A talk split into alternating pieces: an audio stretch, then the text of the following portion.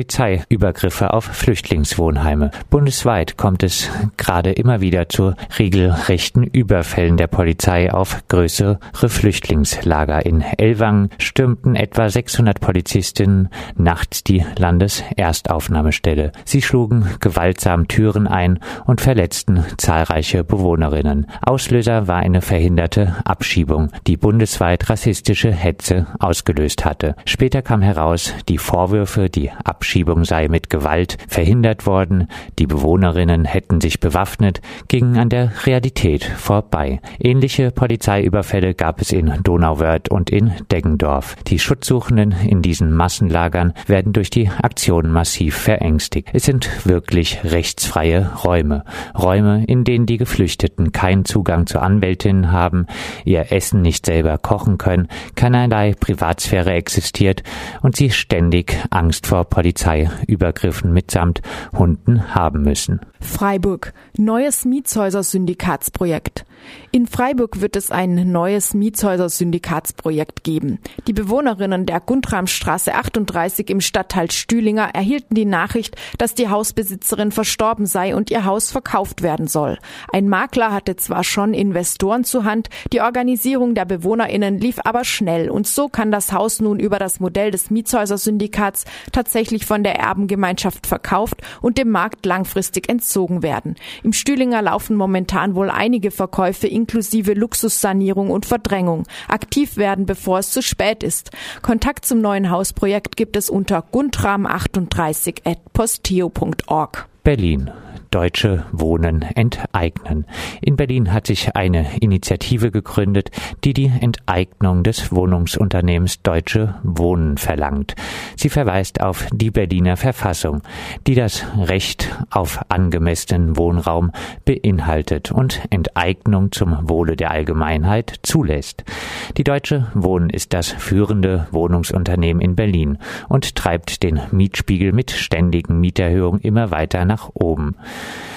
Der Wohnungsbestand vergammelt oftmals.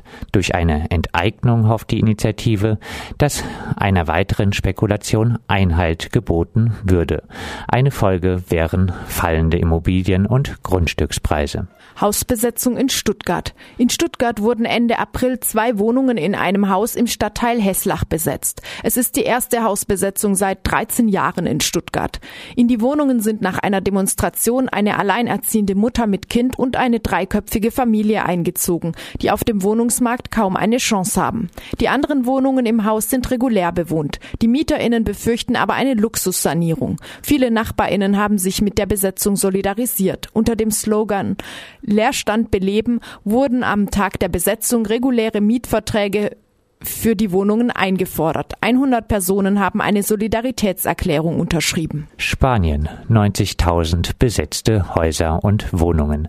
Hausbesetzungen sind in Spanien aufgrund der Armut ein Massenphänomen.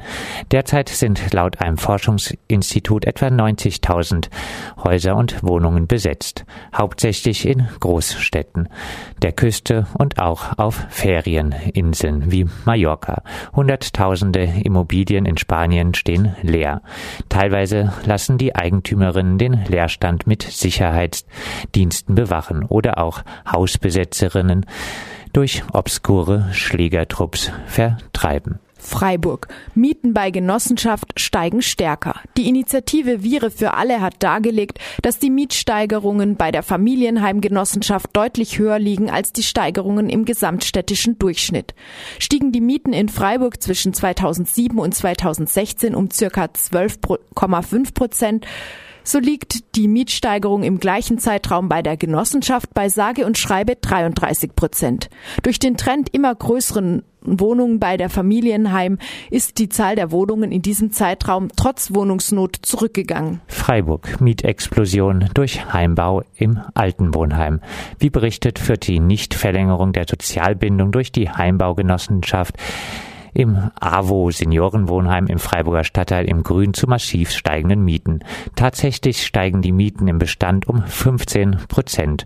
Neumieterinnen müssen statt 8,78 Euro sogar 12,34 Euro pro Quadratmeter zahlen. Freiburg. Wieder Verstoß gegen die 50-Prozent-Quote. Auch nach der Wahl in Freiburg, in der der Grüne Dieter Salomon für seine unsoziale Wohnungspolitik abgestraft wurde, scheint es in Freiburg erst einmal keine Änderung der Wohnungspolitik zu geben. Obwohl es sich um ein städtisches Grundstück handelte, werden am Rennweg durch die Stadtbau wieder nur ein Drittel Sozialwohnungen errichtet. Durch Verkauf des Grundstücks von der Stadt an die Stadtbau sponsern die Stadtbaumieterinnen zusätzlich den städtischen Haushalt. Diesen klaren Verstoß gegen den Beschluss, zukünftig im Neubau mindestens 50 Prozent Sozialwohnungen zu bauen, bauen, stimmte auch die SPD im Freiburger Gemeinderat zu. Hartz-IV-Sätze zu niedrig berechnet. Die Hartz-IV-Sätze werden systematisch zu niedrig berechnet. Das haben Recherchen des Magazins Monitor ergeben. Obwohl das Bundesverfassungsgericht klargemacht hat, dass zum Existenzminimum ein Mindestmaß an Teilhabe am gesellschaftlichen, kulturellen und politischen Leben gehört, wird von der Bundesregierung hier massiv getrickst. Zur Berechnung der Regelsätze zieht sie nicht wie ursprünglich vorgesehen die die Ausgaben der unteren 20 Prozent der Gesellschaft, sondern die der unteren 15 Prozent der Gesellschaft heran. Unter anderem so kommen dann deutlich zu niedrige Hartz-IV-Sätze für alle heraus.